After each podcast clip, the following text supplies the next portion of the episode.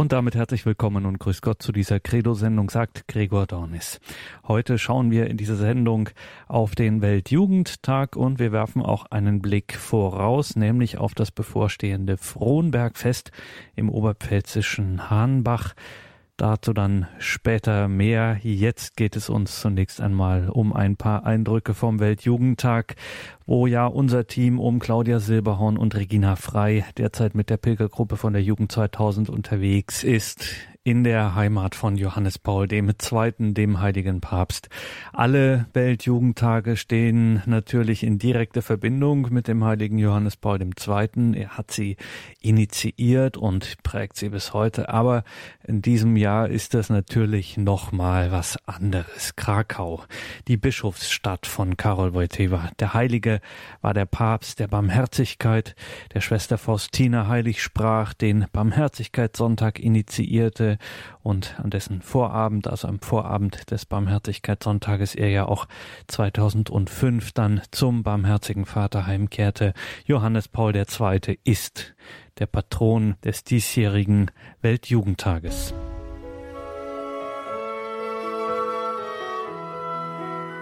Eure Aufgabe ist groß, junge Freunde. Habt keine Angst. Johannes Paul II., der Patron des diesjährigen Weltjugendtages und mittlerweile muss man sagen, ist eine Generation in Krakau, die immer mehr Johannes Paul II., den heiligen Papst, nur noch aus frühen Kindertagen kennt, wie zum Beispiel Anna aus unserer Pilgergruppe der Jugend 2000. Hallo Anna, guten Morgen. Guten Morgen. Anna, wir sitzen hier in einem Innenhof von einem Schulgelände, einem Gymnasium hier mitten im Zentrum von Krakau, wo die Jugend 2000 untergekommen ist. Ihr seid gestern angekommen. Wie war das erste Ankommen in Krakau für dich? Ähm, ja, es war erstmal ganz, ganz ähm, überwältigend, weil man erstmal nur gedacht hat, okay, wo muss ich das Gepäck hinbringen, wohin geht's und so. Aber wenn man erstmal sein Zeug abgestellt hat oder so, hat er gesagt, boah, wir sind in Krakau und wir sind nur 300 Meter vom Zentrum entfernt. Und dann merkt man erst so wirklich, nimmt man so das um sich herum wahr. Und das war schon ein tolles Gefühl, also sehr überwältigend irgendwie. Was hat dich so am meisten beeindruckt, wo du die vielen, vielen anderen Pilger gesehen hast, die vielen jungen Leute, die jetzt hier in Krakau zusammenströmen, von allen Seiten der Stadt, belagern sie fast die Stadt? Ja, also das ist was ganz komisches. Man geht da einen Straßenzug entlang und man hört man sie schon ähm, aus anderen Ländern irgendwelche Lieder singen oder so. Und dann geht man auf so eine größere Straße und dann in alle Richtungen laufen Leute vorbei, heben stolz ihre Fahnen hoch, singen und dann haben wir dann einen Brunnen, wo sie dann draufstehen und ganz stolz ihre Fahnen schwingen. Und wenn sich zwei Länder treffen, die, also zwei Spanier zum Beispiel aufeinandertreffen, dann ist erstmal ein großes Hallo und man singt gemeinsam und so. Es ist eine Atmosphäre, das ist sehr schwer zu beschreiben, es ist einfach Wahnsinn. Anna, und du hast auch schon den Pilgerrucksack gestern gekriegt. Was ist denn da so alles drin? Beschreib mal unseren Hörern den Pilgerrucksack. Ja, also in so einem Pilgerrucksack ist alles, was das Pilgerherz begehrt. Da ist sind praktische Sachen drin, wie zum Beispiel ein Regenponcho und ähm, ein Stadtführer ist drinnen, auch was über die Geschichte von Krakau und von Polen. Also wenn man wenn einem mal langweilig ist oder man was nachschlagen möchte, Stadtpläne sind drinnen. Aber ähm, dann sind auch so Sachen drin zum Tauschen zum Beispiel, ähm, so Stofftücher, die man ähm, vielseitig verwenden kann. Ein Fanschal für den Papst ist drinnen, ähm, Armbänder, ja lauter so Sachen, die man äh, gerne irgendwie dabei hat, die man auch mit anderen Leuten tauschen kann oder so. Und natürlich ganz wichtig wichtig Essensgutscheine, die man bei vielen Restaurants in der Stadt dann einlösen kann, wenn man sein Mittagessen oder sein Abendbrot dort essen möchte. Die Brille, die du auf dem Kopf hast, ist das auch ein Geschenk im Pilgerrucksack? Das war nicht im Pilgerrucksack, sondern in einem Turnbeutel, den wir am Anfang waren ja so Tage der Begegnung und da war ich in einer Stadt, die hat einen ganz lustigen Namen, nämlich Oborniki. Und die haben quasi uns nochmal unseren eigenen Rucksack gegeben von dort. Da war unter anderem die Sonnenbrille drinnen, da war auch ein Geschichtsführer drin, da war aber auch ein Selfie-Stock drin, also ein Stock, an dem man sein Handy dran stecken kann, und damit man quasi einen besseren Winkel hat, um Fotos von sich selber zu machen. Weil es ja hier voll der Trend ist, jeder möchte ein Selfie mit dem Papst machen. Und da ist natürlich so ein Stock ganz praktisch. Die Pilgerrucksäcke, ich finde, die haben ganz peppige Farben. Wie schauen die denn so aus? Also die Pilgerrucksäcke gibt es in drei verschiedenen Farben, rot, blau und gelb, wobei ich momentan das Gefühl habe, dass gelb die seltenste Farbe ist und diese drei Farben sind auch die Stadtfarben von Krakau und man findet sie auch im Weltjugendtagslogo. Also es ist hier alles sehr ähm, stimmig und es sind die Grundfarben und es gibt ein sehr buntes Bild hier. Wie schaut der weitere Tag aus? In unserem Pilgerheftchen steht momentan drinnen heute Vormittag Morgenlob, dann Erkundung der Stadt in Kleingruppen. Also man bildet so Gruppen von zehn Leuten, mindestens drei müssen es sein, ähm, die dann sich halt Krakau anschauen. Und dann heute Nachmittag ist ja dann offizielle Eröffnung auf, dem, auf der großen Festwiese. Mit dem Kardinal Civic, das ist der ehemalige Sekretär vom heiligen Papst Johannes Paul II., was sagt denn dir der heilige Papst Johannes Paul II? Du bist jetzt eigentlich schon eine andere Generation, Anna, der Papst Johannes Paul II. Hast du irgendwelche Bezüge zu ihm? Also ich weiß noch, da war ich noch in der Grundschule, ähm, da war er dann schon relativ alt, aber da haben wir viel über ihn gesprochen auch, also was er so gemacht hat.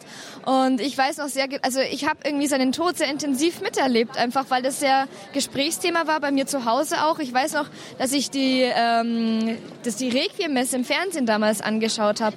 Und ich fand es auch schön, dass wir im Religionsunterricht so viel darüber gesprochen haben, weil er schon eine sehr inspirierende Persönlichkeit ist. Und natürlich die Seligsprechung habe ich dann auch mitbekommen. Ich war allerdings nicht vor Ort, aber natürlich, da kommt man ja gar nicht drum rum. Warst du schon an seinem Grab in Rom? Ja, ich war schon in Rom und da kann man das natürlich nicht weglassen. Ist es auch ein Fürsprecher, den du anrufst in deinem persönlichen Gebet? Das kommt auf meine Anliegen an, aber ich rufe ihn schon ab und zu an. Momentan ist allerdings mein Lieblingsheiliger der heilige Antonius. Der hat mir jetzt schon heute sehr stark geholfen. Und ich merke es auch hier ähm, von den anderen, die hier so unterwegs sind. Ich glaube, der heilige Antonius hat auch ziemlich viel zu tun momentan. Aber natürlich Papst Johannes Paul II. auch ein sehr, sehr starker Fürsprecher. Der heilige Antonius bezüglich, wenn man Sachen verliert, was hier ja auf so einer Reise immer mal wieder passieren kann und auch für Partnersuche. Partnersuche habe ich jetzt noch gar nicht probiert, aber ja, fürs Dinge finden ist er perfekt, kann ich nur empfehlen. Anna Klasse, danke dir für dieses Kurzinterview und dir einen ganz schönen Tag hier in Krakau. Dankeschön, das wünsche ich dir und den Hörern natürlich auch.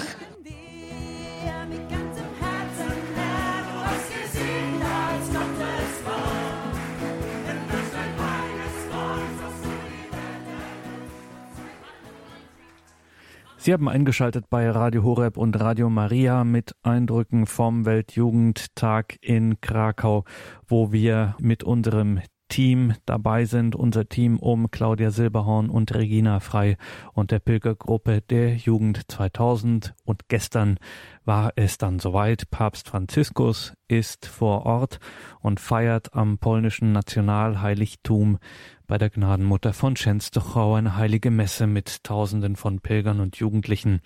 In seiner Predigt sagte diesen Pilgern und Jugendlichen der Papst. In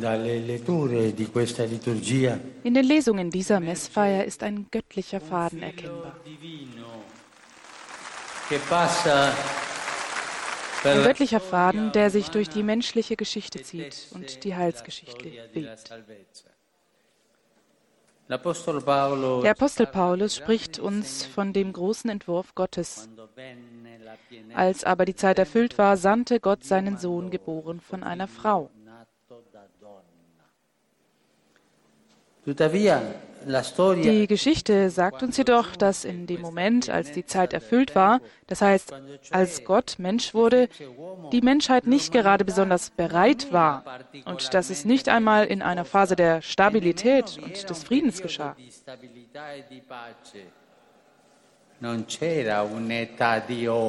Es war kein goldenes Zeitalter. Das Treiben dieser Welt hatte sich also die Ankunft Gottes gar nicht verdient. Im Gegenteil, die Seinen nahmen ihn nicht auf, heißt es im Johannesevangelium. So war die Fülle der Zeit ein Geschenk der Gnade. Gott hat unsere Zeit mit dem Überfluss der Barmherzigkeit erfüllt. Aus reiner Liebe hat er die Fülle der Zeit heraufgeführt.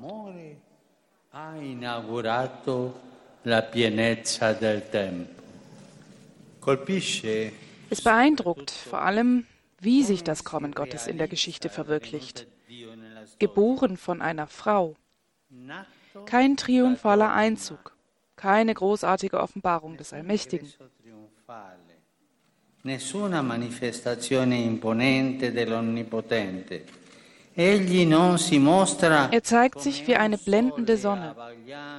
Er zeigt sich eben nicht wie eine blendende Sonne, sondern tritt auf wie in bescheidenster Weise. Er tritt in bescheidenster Weise in die Welt ein als ein Kind von der Mutter her, in jenem Stil, den die Schrift uns beschreibt. Wie der Regen, der zur Erde fällt, wie das kleinste Samenkorn, das aufkeimt und wächst, so kommt heute wie damals, im Gegensatz zu dem, was wir erwarten würden und vielleicht möchten, das Reich Gottes. Nicht so, dass man es an äußeren Zeichen erkennen könnte, sondern es kommt im Kleinen in Demut. nella piccolezza, nell'umiltà.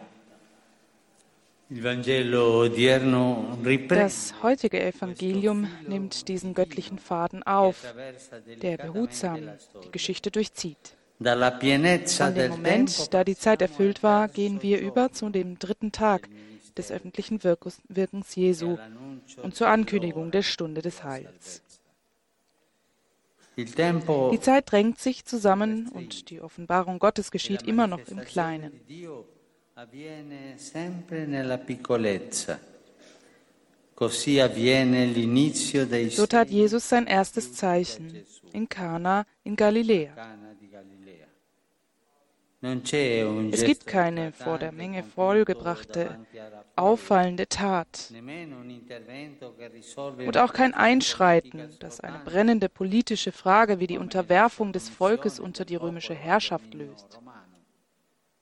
Es geschieht hingegen in einem kleinen Dorf ein einfaches Wunder, das die Hochzeit einer jungen, absolut unbekannten Familie erfreut. Und doch ist das bei einer Trauung in Wein verwandelte Wasser ein großes Zeichen, weil es uns das hochzeitliche Gesicht Gottes offenbart. Das Gesicht eines Gottes, der sich mit uns an einen Tisch setzt, der sich die Gemeinschaft mit uns erträumt und sie vollzieht.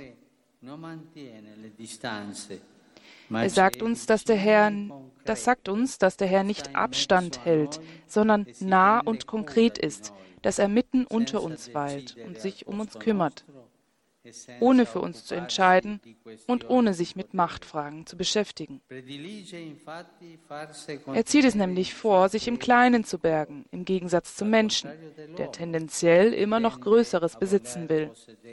Von der Macht, der Größe und der Augenfälligkeit angezogen zu sein, ist in tragischer Weise menschlich und eine große Versuchung, die sich überall einzuschleichen sucht ed è una grande tentazione che cerca di insinuarsi ovunque. Sich an die anderen zu verschenken, die Distanzen aufzuheben, im Kleinen zu wohnen und konkret im alltäglichen Leben zu leben, das ist in vortrefflicher Weise göttlich.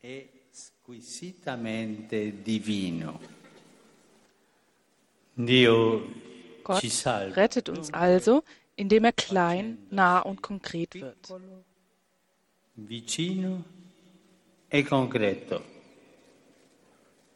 Piccolo, vicino klein, e nah concreto. Und konkret.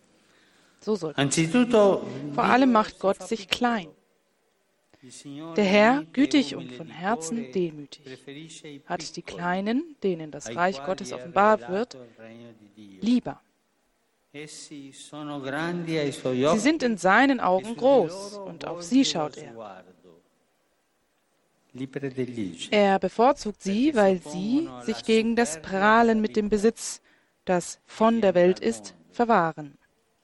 Die Kleinen sprechen seine Sprache. Die demütige Liebe, die befreit. Darum ruft er bescheidene und verfügbare Menschen, sein Sprachrohr zu sein, und ihnen vertraut er die Offenbarung seines Namens und die Geheimnisse seines Herzens an.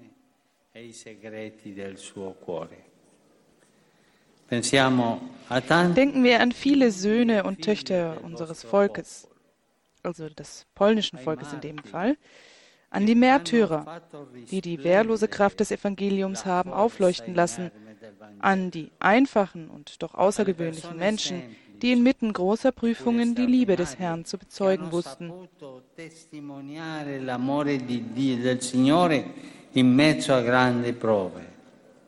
Denken wir an die sanften und starken Verkünder der Barmherzigkeit, wie der heilige Johannes Paul II. und die heilige Faustina. Durch diese Kanäle seiner Liebe hat der Herr der ganzen Kirche und der ganzen Menschheit unschätzbare Gaben zukommen lassen. e.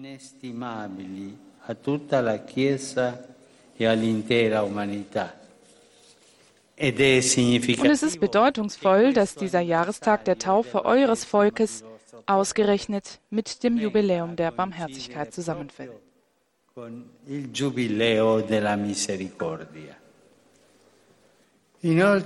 Außerdem ist Gott nahe. Sein Reich ist nahe. Der Herr möchte nicht gefürchtet werden wie ein mächtiger und ferner Herrscher. Er will nicht auf einem Thron im Himmel oder in den Geschichtsbüchern bleiben, sondern er liebt es, sich in unsere alltäglichen Angelegenheiten hineinzuversetzen, um mit uns zu gehen.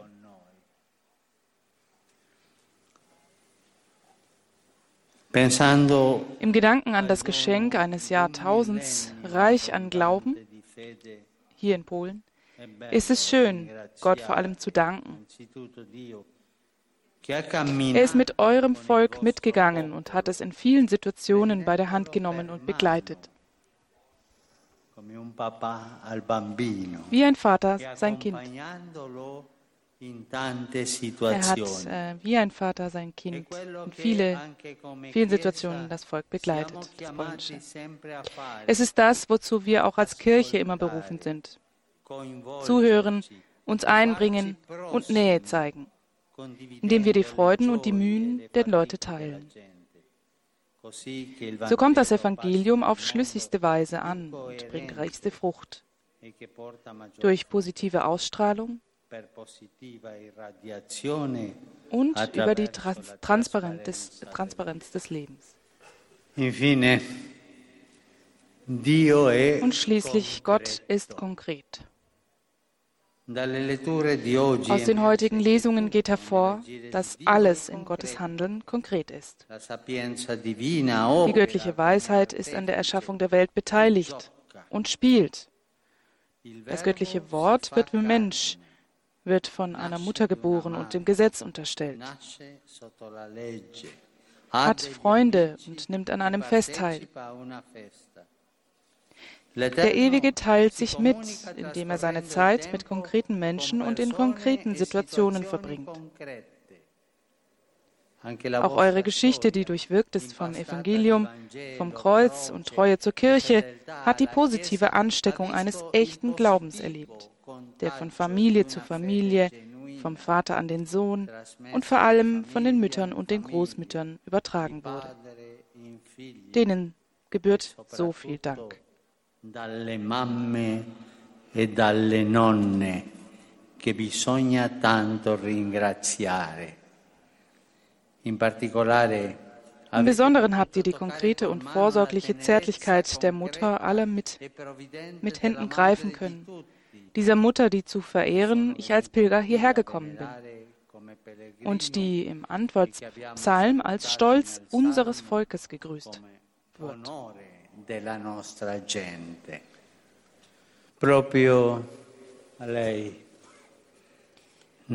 Gerade auf sie, auf die Schwarze Madonna in diesem Fall, schauen wir die wir hier versammelt sind.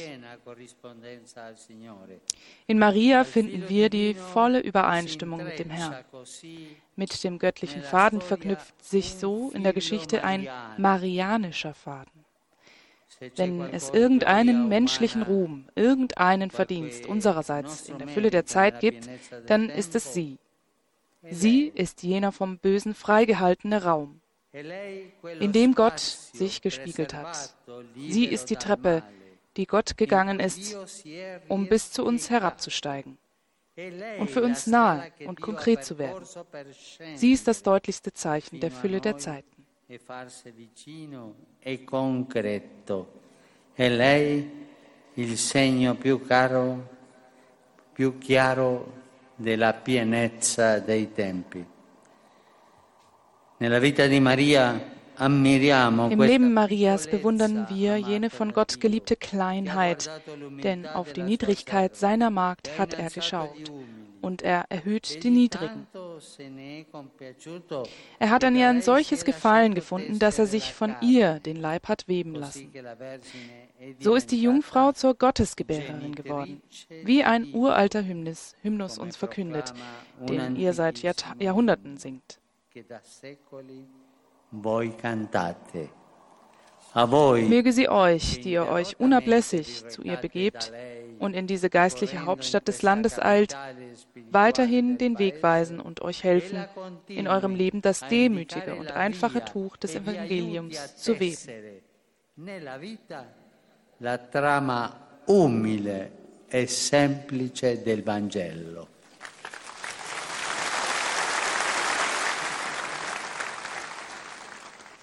In Kana, wie hier in Jasnagora, schenkt Maria uns ihre Nähe und hilft uns zu entdecken, was an der Fülle des Lebens noch fehlt.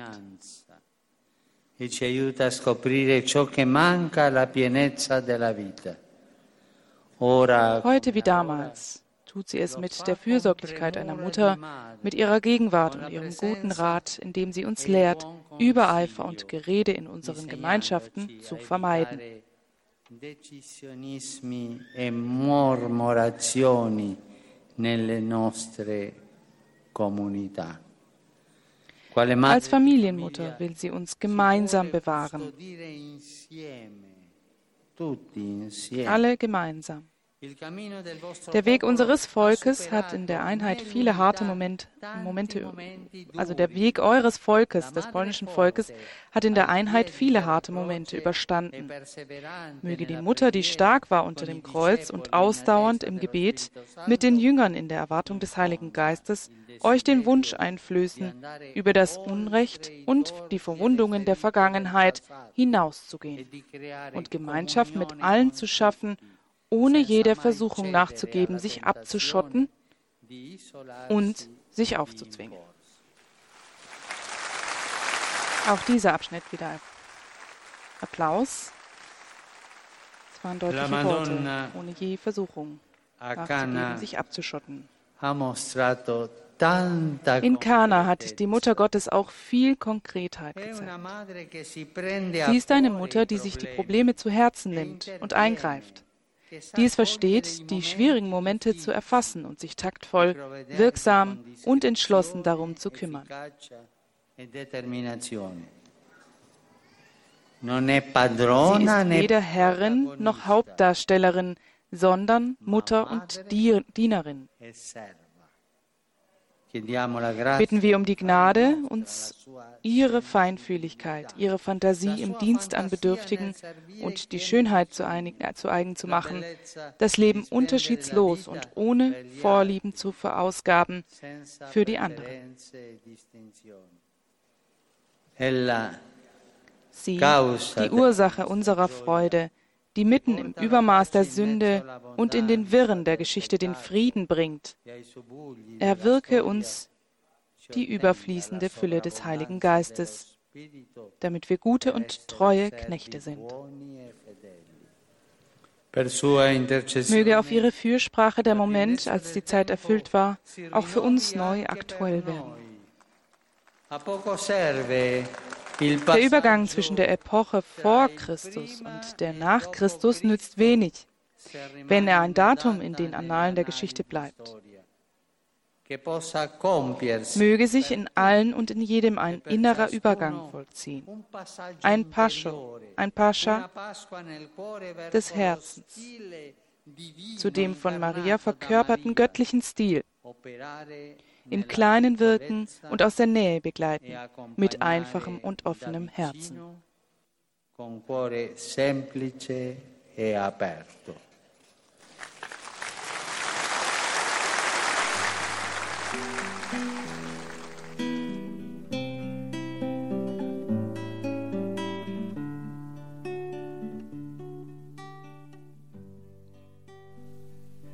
Das ist die Credo-Sendung bei Radio Horeb und Radio Maria mit einigen Eindrücken vom Weltjugendtag. Wir sind ja da in diesen Tagen sozusagen rund um die Uhr dabei, dürfen da mit dabei sein.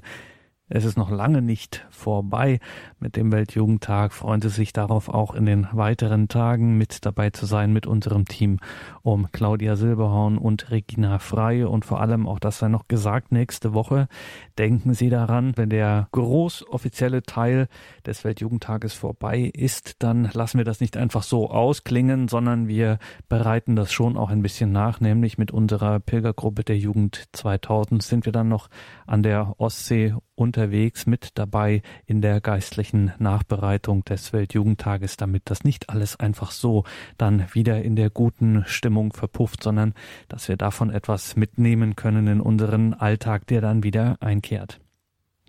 Soweit also unser erster Blick in dieser Credo-Sendung auf den Weltjugendtag. Jetzt wollen wir schon einmal den Blick nach vorne richten und wieder etwas regionaler werden. Zu einem weiteren marianischen Event wenden sich jetzt unsere Augen, wenn auch nicht ganz so groß wie in Krakau, aber sehr traditionsreich, nämlich das oberpfälzische Frohnbergfest in Hahnbach. Mit dem Pfarrer von Hahnbach, Dr. Christian Schulz, habe ich über das Frohnbergfest, das vom 13. bis zum 21. August wieder stattfinden wird, gesprochen. Pfarrer Christian Schulz im Süden von Hahnbach, dort wo Sie Pfarrer sind, findet vom 13. bis zum 21. August das traditionelle Frohnbergfest statt. Was ist da bei Ihnen los? Eine ganze Festwoche, die sich dreht im Wesentlichen um die äh, Wallfahrtskirche, die wir dort haben. Es ist ein Gnadenort, äh, der schon Jahrhunderte zurückgeht, aber als Marienwallfahrt 1665 zum ersten Mal erwähnt worden ist. Das Patrozinium ist Mariä Himmelfahrt. Und ähm, es hat sich dann im Laufe der letzten Jahrzehnte, kann man sagen, ein regeres Wallfahrtsleben entwickelt äh, mit richtigen Festwochen, die also immer um äh, das Patrozinium dieser Kirche herum sich bewegen, also um den 15. August herum. Dieser Festtag liegt immer in der Woche und äh, diese Woche wird eben beginnend von Samstag mit Kreuzweg und Vorabendmesse eine ganze Woche gefeiert bis zum Sonntagabend, da ist dann immer Schlussgottesdienst. Ähm, in der Regel steht diese Woche unter einem geistlichen Thema. Im vergangenen Jahr hatte ich zum Beispiel dafür gewählt, Christsein im Alltag. Du bist Christ, na klar, was sonst? Das war so dann etwas, was die Leute ansprechen sollte. Da ging es um praktische Fragen des Christseins. Im Jahr zuvor habe ich besonders äh, jeden Tag schwerpunktmäßig und in den verschiedenen Gottesdiensten Heilige präsentiert, insbesondere die uns zeitlich sehr nah sind. Und in diesem Jahr, das ist natürlich auch äh, sehr in der Luft, äh, habe ich als Thema das gewählt, was ja auch das außerordentlich heilige Jahr ähm, zum Thema hat, barmherzig wie der Vater, aus Gottes erbarmender Liebe leben und Leben gestalten, Impulse zum heiligen Jahr der Barmherzigkeit.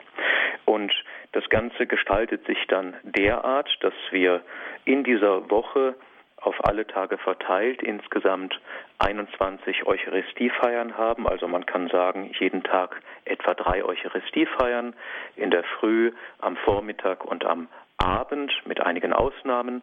Ähm, dann gibt es noch drei Wortgottesdienste. Wir haben einen ökumenischen Gottesdienst, einen Kinderwortgottesdienst. Alle werden eben in diese Thematik hineingestellt.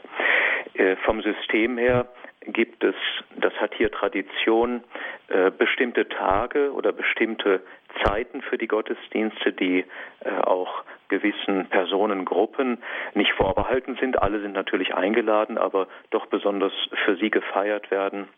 So haben wir zum Beispiel ähm, für unsere Verbände der Pfarrei einen Gottesdienst, wo insbesondere die kirchlichen Vereine präsent sind. Wir haben einen Gottesdienst für die Frauenbünde unseres Bezirks, aber auch einen besonderen Gottesdienst für Kranke und Behinderte und auch einen für Senioren. Den Wortgottesdienst für Kinder hatte ich schon erwähnt.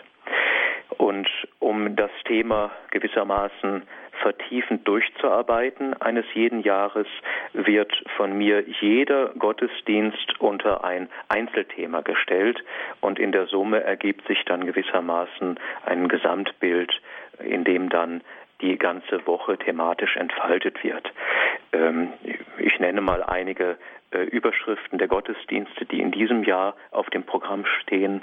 Ähm, einleitend, als Jesus die vielen Menschen sah, hatte er Mitleid mit ihnen.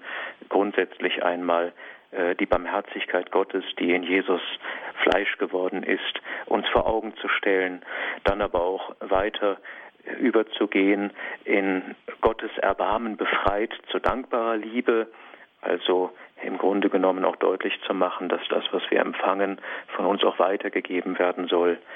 Ähm, am Festtag selber, einschließlich der Vorabendmesse, also zur Marie Himmelfahrt, geht es vor allem um Maria und da schauen wir die verschiedenen Facetten äh, des Erbarmens bei der Mutter Gottes selber an, wie sie Mitwirkende ist, das Erbarmen Gottes uns zuzuwenden und uns selber auch Vorbild sein kann. Das sind einige jetzt kurze thematische Schlaglichter. Und äh, in dieser Woche äh, kommen also Tausende von Menschen äh, insgesamt zu diesen Gottesdiensten. Äh, Ziel ist eigentlich die Wallfahrtskirche selbst, Marie Himmelfahrt, aber sie ist vom Fassungsvermögen her nicht so gewaltig, sagen wir einmal, da sind 250 Sitzplätze. Ähm, wenn es möglich ist, außer den Messen in der Früh, die um 8 Uhr stattfinden, werden alle Gottesdienste an einem vor einigen Jahren neu errichteten Freialtar, also an einer Altarinsel gehalten. Und damit man ein bisschen eine Vorstellung von den Dimensionen hat, dort sind Sitzplätze für bis zu 1200 Gläubigen vorbereitet. Äh, der geistliche Teil wird tatsächlich auch in den letzten Jahren mehr und mehr äh, in diesem Ausmaß angenommen. Es ist ein Ereignis für die Oberpfalz und auch darüber hinaus. Aus dem Nürnberger Raum, sogar aus dem Münchner Raum kommen Menschen hierher. Manchmal natürlich auch, weil sie Verbindungen in den Ort hinein haben, aber es gibt auch welche, die durchaus ähm, im Grunde genommen überregional einen Zugang dazu haben und gerne an diesem Bergfest teilnehmen. Das Bergfest ist für die hiesigen Leute immer auch ein willkommener Anlass, äh, Familientreffen zu halten. Es ist sogar so, dass die äh, Fahrmitglieder sich sagen wir mal, sehr viele von ihnen äh, Urlaub nehmen, nicht um Weg zu fahren, sondern um an dieser Woche teilnehmen zu können und nicht mehr hier lebende Verwandte, beispielsweise Kinder, die studieren oder woanders Fuß gefasst haben, äh, die sind dann entsprechend auch unterwegs hierher und treffen sich dann in diesem Rahmen. Und dann ist eben der andere Aspekt dieses Frohnbergfestes noch ganz wesentlich mitzuerwähnen, äh, um dieses Treffen über das Geistliche und über die Gottesdienste hinaus zu ermöglichen, aber auch für den Leib gut zu gestalten, gibt es gewissermaßer wie in Biergartenatmosphäre eine Riesengastronomie, die von verschiedenen äh, getragen wird. Das ist nicht in pfarrlicher Hand, wir sind ausschließlich für das geistliche Programm zuständig, ähm, sondern eben von äh, Gastronomen, die auf einer ganz großen Anlage, die bis zu 6000 Plätze anbietet, eben äh, Bewirtung bereitet. Die einzige Bewirtung, die von uns ausgeht, ist von einer Gaststätte, die der Pfarrei gehört. Wir haben sie verpachtet. Auch dort gibt es im Gasthaus selber und auf der Terrasse natürlich auch begleitende kulinarische Genüsse für das Wallfahrtsleben und das gottesdienstliche Leben selbst. Ja, soweit einmal ein äh, Überblick über das, was einen erwartet, wenn man hier zu Gast sein darf. Also es gibt nicht nur geistliche Nahrung, es ist sehr wohl auch dafür gesorgt, dass es auch leiblich man gut versorgt ist. Und wenn ich das richtig sehe, es hat schon so ein bisschen ähm, regionalen Festcharakter auch. Es werden Schnitzereien, habe ich gesehen, auch äh, angeboten und verkauft, auch religiöse äh, Andachtsgegenstände etc. Also es ist schon so ein bisschen ein positiver, äh, leiblich-geistiger Ausnahmezustand, der dort bei Ihnen pastoral herrscht, kann man so sagen, oder? Ja, auf jeden Fall, ja. Ähm, es ist hier bei uns das Frohnbergfest. Ich muss der Gerechtigkeit halber sagen, ähm, es gibt einige solcher Bergfeste, die ganz ähnlich ablaufen und gestaltet sind. Das ist eine Spezialität der Oberpfalz. Und die größten sind eben das äh, Marie-Hilf-Bergfest in Amberg, das Annabergfest in äh, Sulzbach-Rosenberg, das gegenwärtig im Gange ist und dann unseres als ähm, eines der, dieser drei äh, dreien und auch mit das größte, ähm, das dann im August Marie Himmelfahrt stattfinden wird. Und ähm, äh, es ist wirklich so, dass äh, beides von den allermeisten mitgenommen wird, also das geistliche Programm, aber eben auch äh, das Zusammensein, die Geselligkeit. Äh, besonders äh, ist aber auch noch wichtig, wenn im Freien beispielsweise die Gottesdienste stattfinden und es schließen sich dann an das Gelände unmittelbar auch die gastronomischen Bereiche an, dass das doch so weit auch akustisch entzerrt ist, dass es überhaupt keine Störung gibt. Und vor allem wird der ähm, Gastronomiebetrieb völlig freigehalten von Musik. Also es gibt da keine ähm, äh, Musik, weder vom Band noch äh, Gruppen, die dort spielen zur Unterhaltung der Besucher. Äh, es ist nur Unterhaltung, die dort äh, vonstatten geht. Also das Frohnbergfest ist auch schon, gerade wenn man auf solche Dinge achtet, ist schon auch ein Wallfahrtsfest im engeren Sinn. Das heißt, dass hier nichts miteinander kollidiert und nicht so in der Gaudi ein bisschen aus dem Ruder läuft, sagen wir es so. Nein, das habe ich äh, noch nicht erlebt. Nun, ich bin auch erst im dritten Jahr hier, aber ich habe auch äh, keine Berichte darüber gehört, dass es vorher anders gewesen wäre. Nein, es läuft alles im gesitteten Rahmen ab und äh, ist tatsächlich eine Sache auch für für Familien. Es sind äh, junge Leute, Jugendliche, Kinder, äh, Erwachsene da bunt durchmischt, die Generationen und äh, also diese Kombination sorgt schon dafür, dass das alles im in geordneten Bahnen auch verläuft. Gottesdienste sowieso unser Teil, aber es gibt auch keine Exzesse oder so etwas im Bereich der Gastronomie. Es ist wirklich ein schönes und friedliches, von der Atmosphäre her wirklich ganz tolles Zusammenkommen, das hier regional nicht nur, sondern eben wie gesagt auch eine überregionale Bedeutung hat.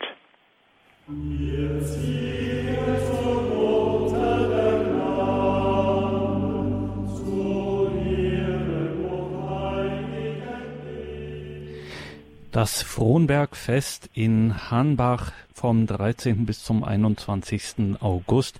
Wir sprechen darüber mit Pfarrer Dr. Christian Schulz vom Pfarrverband Hahnbach in der Oberpfalz. Herr Pfarrer, Sie haben am Anfang die Wallfahrtskirche erwähnt aus dem 17. Jahrhundert. Das ist ja aber nicht der Anfang dieser Wallfahrt in Ihrem Ort, wie wir es so oft auch in der Oberpfalz bestaunen dürfen. Äh, der hat eine sehr lange, äh, nicht ganz klare, aber trotzdem, man weiß zumindest, es ist eine sehr, sehr lange Geschichte, die da zugrunde liegt. Also insbesondere mit dem Frohnberg verbunden. Auf dem Frohnberg äh, hat man eine Wallanlage entdeckt oder wenigstens Überreste davon aus der Zeit des 8. bis 10. Jahrhunderts.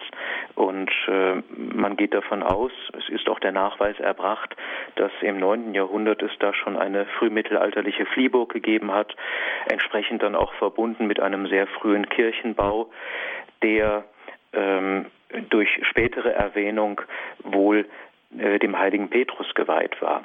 Es ist erst später daraus ähm, an ähnlicher, an gleicher Stelle fast eine Marienwallfahrt geworden, erst mit einer kleinen Kapelle, einem Kirchlein, äh, bis dann also im äh, Anfang des 18. Jahrhunderts die äh, jetzt dort stehende barocke Wallfahrtskirche errichtet wurde. Ähm, also insofern eine sehr lange äh, eine tausendjährige Tradition auch äh, des Christentums hier auf diesem Boden und durchaus auch mit nachvollziehbaren Überbleibseln. Und zum Glück eben auch noch bis in die Gegenwart hinein lebendig. Das müssen Sie uns mal erklären. Gut, Sie sind erst drei Jahre dort, aber trotzdem vielleicht ein bisschen spekuliert. Warum hält sich das so erfolgreich? Man könnte ja auch annehmen, naja gut, im Jahre 2016, da nimmt das dann schon ein bisschen ab, da hat das nicht mehr so die Bedeutung, aber Ihr Frohnbergfest in Hahnbach erfreut sich weiterhin einer sehr großen Beliebtheit. Sie haben es gesagt, die Leute kommen von überall her, auch wenn sie zum Beispiel weggezogen sind oder durch Arbeit, Studium etc. mittlerweile woanders wohnen. Es gibt nicht wenige, die dort wieder hinkommen. Woher kommt diese Vitalität des Frohnbergs?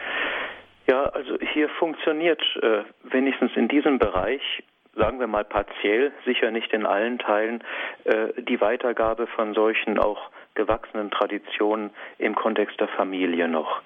Wenn ich ähm, die letzten Jahre in Häuser gegangen bin, äh, alten Menschen die heilige Kommunion gebracht habe.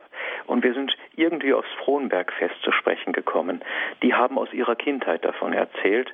Das war natürlich noch völlig anders. Die sagten, das war für sie eine Ferienwoche, so etwas kannten sie sonst gar nicht. Da ging man jeden Tag die ganze Familie, wenn die Arbeit irgendwie vollbracht war, ähm, ging man auf den Frohnberg rauf. Da gab es dann Süßigkeiten, die es sonst nie gab. Und wenn es nur äh, Kleinigkeiten waren, aber das hat sich so eingeprägt und ist verwachsen einfach mit den Menschen. Das hat sich bis heute durchgetragen. Und da muss gar keine große Attraktion geboten werden. Das ist in Fleisch und Blut auch den Jungen äh, innerhalb der Familien weitergegeben worden und übergegangen. Das spürt man schon. Äh, selbst bei jenen, die, sagen wir mal, durch den Jahreslauf hindurch äh, dezent formuliert nicht den allergrößten äh, Kontakt zur Pfarrei oder zur Kirche haben, äh, der Frohnberg ist für sie noch etwas Wichtiges oder sagen wir es vielleicht doch auch noch etwas frömmer im besten Sinne, äh, etwas Heiliges, das einfach dazugehört. Und das ist natürlich auch in einer Zeit, in der manches eher eingeebnet wird und am Verdunsten begriffen ist, eine sehr schöne Erfahrung, die ich auch als Pfarrer dieses Ortes verbunden mit dem Wallfahrtsfest machen kann. Das Wallfahrtsfest, das Frohnbergfest vom 13. bis zum 21. August im oberpfälzischen Hahnbach, das eben Pfarrer Schulz unter dem geistlichen, unter dem spirituellen äh, Thema, unter der Überschrift Barmherzigkeit äh, steht. Wenn man jetzt auch, weil das ja jetzt über mehrere Tage, das ähm, entwickelt sich kann man aber auch vielleicht, wenn man jetzt sagt, gut, ich habe jetzt so kurzfristig nicht eine ganze Woche Zeit, jetzt da äh, hinzufahren, aber so ein, zwei Tage, das würde mich schon mal interessieren, das dort in Hanbach zu erleben, das Frohnbergfest. Das geht schon auch, wenn man dann auch ihre geistlichen Impulse mitnimmt, wenn man dann vielleicht nur einen oder zwei mitbekommt. Es ist trotzdem, lohnt sich das dorthin zu kommen. Das steht dann auch immer für sich selbst, so eine Einheit, oder? So, ein, so eine ja. heilige Messe zum Beispiel, eine Katechese oder so. Jeden Fall. Also im Gesamt äh, entfaltet sich das natürlich äh, am besten und fügt sich zusammen. Aber äh, jede Messe mit jeder Predigt steht immer auch für sich und äh, kann mit Gewinn, so hoffe ich zumindest, besucht werden. Es gibt sehr viele, die, äh, ich habe eigentlich damit begonnen, ähm, jeder Messe ein Thema, ein bestimmtes Evangelium und eine eigene Predigt zu geben. Vorher waren manchmal die gleichen Predigten dreimal am Tag zu hören. Es gibt sehr viele, die inzwischen auch sagen, äh, sie möchten gerne zwei, dreimal am Tag das mitbekommen, weil sie also Gewinn daraus ziehen. Aber natürlich an einer teilzunehmen äh, mit einem Thema, das man sich vielleicht auch bewusst aussucht, weil einem das interessant erscheint, ist eine ebenso sinnvolle Angelegenheit. Ähm, wenn ich das gerade schon gesagt habe, ähm, wie ich das strukturiert habe, ich habe auch ähm, den größten Teil dieser Gottesdienste selber mit den Predigten, aber mir helfen auch noch ein Ruhestandsgeistlicher, mein Pfarrvikar, ständige Diakone sind eingebunden und äh, wir schauen auch, dass wir jedes Jahr äh, einen Bischof haben, der einen der sonntäglichen oder auch einen der Festgottesdienste am Marie-Himmelfahrtstag zelebriert. In diesem Jahr freue ich mich besonders, dass unser neuer, ganz neu nicht mehr, im vergangenen Jahr geweihte äh, Weihbischof Dr. Josef Graf den Schlussgottesdienst halten wird am letzten Sonntag des Frohnbergfestes am 21. August um 18 Uhr. Und ich freue mich noch ein bisschen mehr, muss ich sagen, aus ganz persönlichen Gründen, dass mir auch äh, Bischof Klaus Künk jetzt in St. Pölten zugesagt hat. Ich bin ja ursprünglich aus der Diözese Feldkirch kommend und Bischof Klaus Küng, als er noch dort Bischof war, hat mich im Jahr 96 zum Diakon und 1997 zum Priester geweiht. Er ist dann ja nach St. Pölten gegangen. Ich meine, es war im Jahr 2004. Seither sind wir uns nie mehr begegnet. Und ich habe ihn spontan angeschrieben und gefragt, ob er ähm, zu Gast sein würde bei uns, um einen Gottesdienst zu halten. Und er hat sofort Ja gesagt. Und mir ist das eine besonders große Freude und auch eine Ehre, eben auch durch diese Verbindung, dass das mein Weihe Bischof ist. Und er wird den Gottesdienst am Sonntag, den 14. August um 10 Uhr hier halten. Das Frohnbergfest im Oberpfälzischen Hahnbach vom 13. bis zum 21. August findet es statt. Rund um das Patrozinium der Frohnberger Wallfahrtskirche. Frohnbergfest.net ist der Internetauftritt. Wenn Sie sich dazu nähere Informationen holen möchten, frohnbergfest.net nett. Pfarrer Schulz, abschließend noch eine persönliche Frage. Aus einer anderen Diözese kommend, äh, kommt man ins Bistum Regensburg und dort in diese traditionsreiche Gegend der Oberpfalz und dann auch noch an so einen traditionsreichen Wallfahrtsort mit einem Marienwallfahrtsort. Was bedeutet Ihnen persönlich in ihrem geistlichen Leben die Gottesmutter und was bedeutet es für Sie an so einem Ort dann auch seelsorglich tätig sein zu dürfen? Ja, also durch Maria zu Christus. Äh, das ist von der Frömmigkeit her so, aber eben auch im dogmatischen Bereich. Und äh, die Gottesmutter ist die Königin des Himmels, die Königin der Apostel.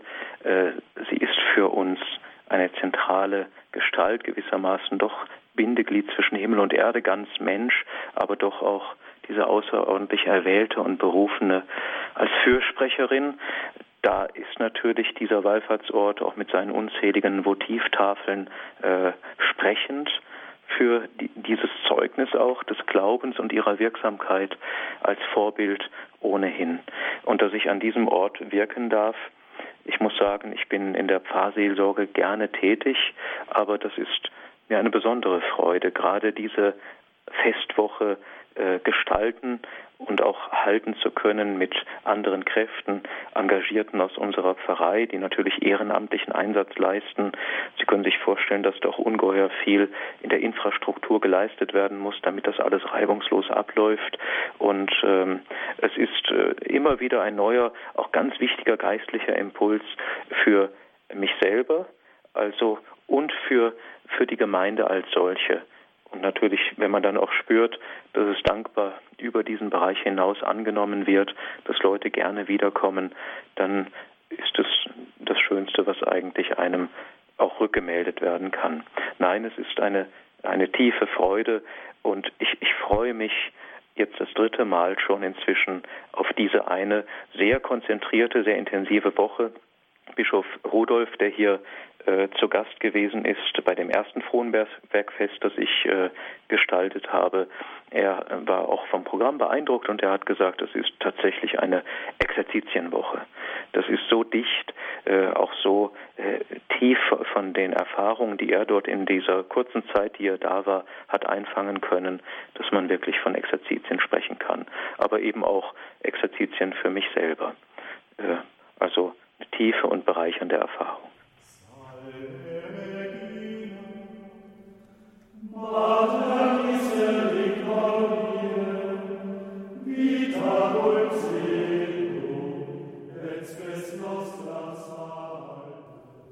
Und das war sie, unsere Credo-Sendung hier bei Radio Horeb und Radio Maria. Ich sag noch einmal den Internetauftritt des Frohnberg-Festes, wo Sie sich, wenn Sie sich jetzt vielleicht dafür interessieren, in diesen sommerlichen Tagen denken, das wäre durchaus eine Option für eine geistlich und leiblich stärkende, erholende Zeit auch sein. Frohnbergfest.net finden Sie alle Infos dazu. Frohnbergfest.net. Das Ganze haben wir auch im Internet, im Infofeld bei uns natürlich verlinkt und wenn man das googelt, Frohnbergfest, also wie die Frohn mit OH, Frohnbergfest, dann werden Sie da automatisch von der Suchmaschine richtig weitergeleitet. Hier im Programm gibt es jetzt wieder einen Blick zu unserem Team, zu unserer Pilgergruppe nach Polen zum Weltjugendtag. Bleiben Sie dran, lassen Sie sich mitnehmen in die geistliche Atmosphäre dort. Alles Gute und Gottes Segen wünscht Ihnen allen Ihr Gregor Dornis.